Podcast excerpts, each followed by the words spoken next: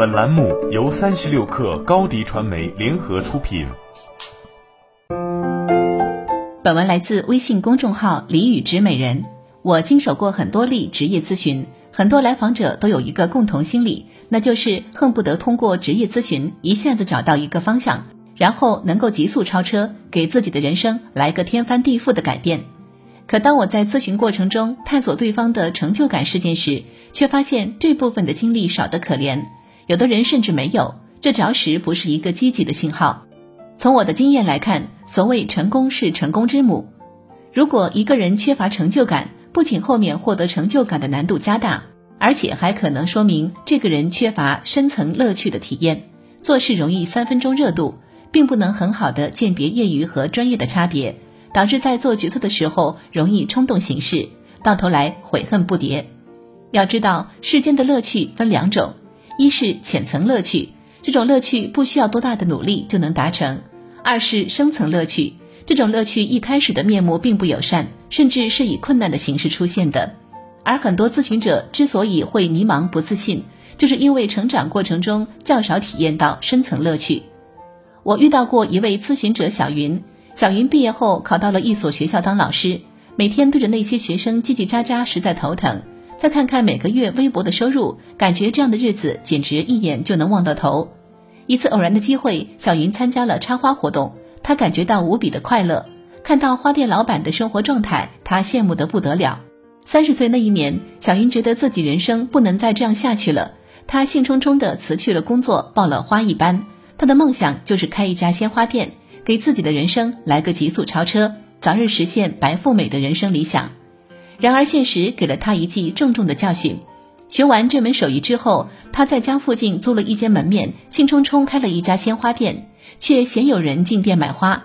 结果开了小半年，就耗尽了手头所有的积蓄，以惨败收场。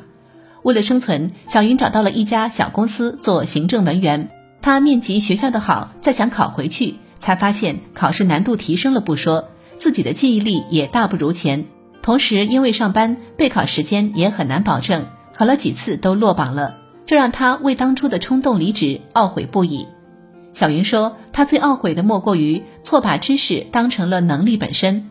即便你学了某个领域的一些入门知识，并不代表你就能从事这个行业。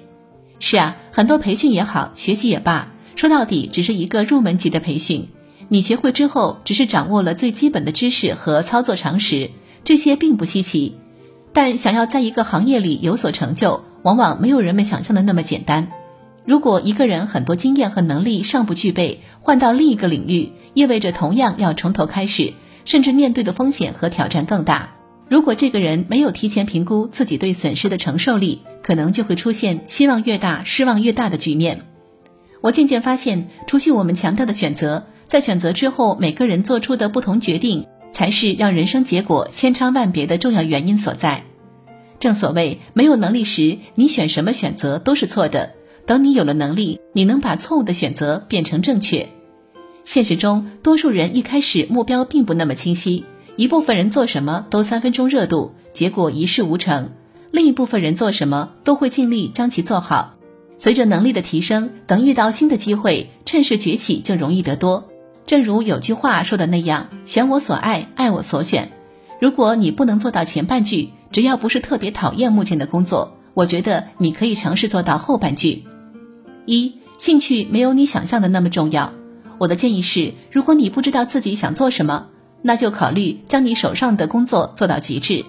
围绕着做到极致这一目标，你大概就能明白自己该学什么，该做什么，该想什么了。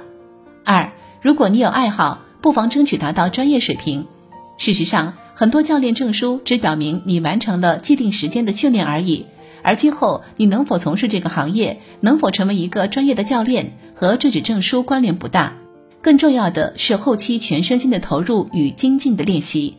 三，记下自己的闪亮时刻，这将会成为你在慢慢探索征程中的力量来源。每当你感觉到落寞的时候，不妨想一想这些闪亮时刻。在你迷茫的时刻，他会给你一些启迪；更多的时候，它能让你找回坚持的力量。好了，本期节目就是这样，下期节目我们不见不散。